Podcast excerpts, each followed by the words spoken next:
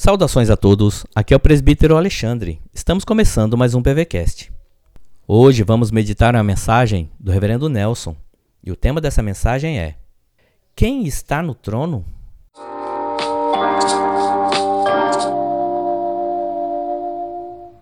A palavra de Deus em Lamentações, capítulo 5, verso 19 diz assim: Tu, Senhor, reinas eternamente o teu trono subsiste de geração em geração. Lendo esse texto, fiquei comovido com a forma de Deus tratar seu povo por causa da desobediência e idolatria deles.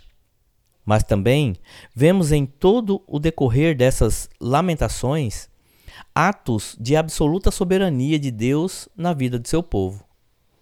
Nosso Deus é soberano. Aqui e ali questionamos as coisas que acontecem em nossa vida.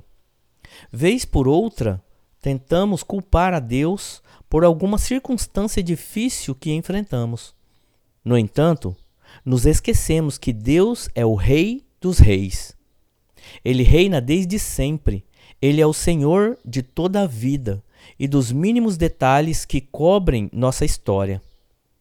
Deus está no trono e, portanto, por mais difíceis que sejam as situações, por maiores que sejam os obstáculos, por mais dolorosos que sejam os nossos piores momentos, Deus continua no trono da nossa vida. Por isso, também temos em quem confiar e descansar nosso coração. Deus está no trono, o que significa que nossa vida não está à deriva, sem governo, que nas situações mais caóticas e nos momentos mais tenebrosos você não se desespere. Lembre-se, Deus está no trono. Viva para Ele e busque-o de todo o coração. Aquele que está no trono é Rei e exige que lhe ofereçamos todo louvor e glória.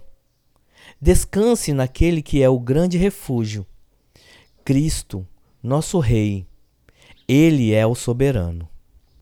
Reverendo Nelson Júnior, pastor da Igreja Presbiteriana Betânia, em Cuiabá. Deus abençoe o seu dia.